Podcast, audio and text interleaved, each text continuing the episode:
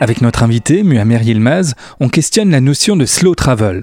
Comment passe-t-on de la frénésie d'un tour du monde en 80 jours à un voyage à pied à 5 km heure de moyenne? J'ai beaucoup aimé le slow travel et je conseille vraiment à tout le monde de partir, de sortir et de faire des balades euh, de, une heure peut-être, mais de toute une journée si c'est possible. Et encore mieux, euh, partir un week-end et camper en haut de la montagne parce que c'est quand même euh, beau de voir la puissance de notre corps, de notre muscle.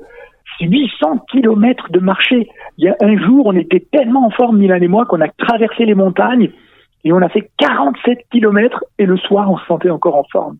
Donc c'est la, on, se rend compte de la puissance et de la beauté euh, de notre corps et ça, c'est, ça donne une énergie encore supplémentaire dans la vie. Vous étiez entraîné un petit peu avec Milan avant de, de partir euh, sur euh, comme ça pendant un mois. Milan est déjà assez sportif. Il fait beaucoup de vélo à Berlin. Euh, il fait beaucoup de, de, de, de, sports différents. Pour ma part, un jour, j'ai téléphoné à ma mère et j'ai dit Maman, j'arrive. Elle habite à Colmar. Elle m'a dit T'arrives quand? Je lui ai dit Je sais pas, j'arrive à pied. Et ça va, t'as le temps. voilà, et je suis arrivé deux jours plus tard. Euh, et, et, ensuite, j'ai fait quelques marches parce qu'il y a aussi le chemin euh, de Compostelle en Alsace. Donc j'ai fait euh, deux jours de ce chemin, c'est-à-dire que je suis allé de Strasbourg à Molsheim et de Molsheim au Mont-Saint-Odile à pied. Euh, donc j'ai fait quelques petites marches et je pense que c'est hyper important de le faire euh, avant de faire une, une grande marche. Muammer, il y a quelques jours, on a eu le plaisir euh, d'accueillir euh, quelqu'un que tu connais bien, Antoine de Maximi, qui t'a accueilli chez lui euh, lors de, de, votre fameux tour du monde en, en 80 jours sans argent. Euh, lui disait que ces émissions, J'irai dormir chez vous, il, il, allait les mettre un peu entre parenthèses à cause de la crise sanitaire. Toi, ça te pose pas de problème de, de continuer à, à, bouger, à rencontrer du monde, à partir comme ça sur les routes, malgré les, les restrictions sanitaires? Alors bien sûr que le monde change et qu'il faut s'adapter.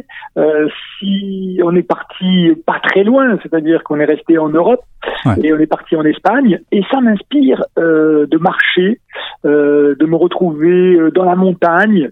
Euh, on est loin de tout. On est loin de beaucoup de monde, on est loin de la ville et on est loin de, de, de toutes ces informations aussi. Euh, et puis, je pense que c'est beau bien sûr que aujourd'hui, si on voulait partir faire le tour du monde en 80 jours sans un sou, eh ben c'est plus possible. Ouais. Ça marche plus. Ouais. Euh, donc euh, oui, on se réinvente et on, refait de, de nouveaux voyages.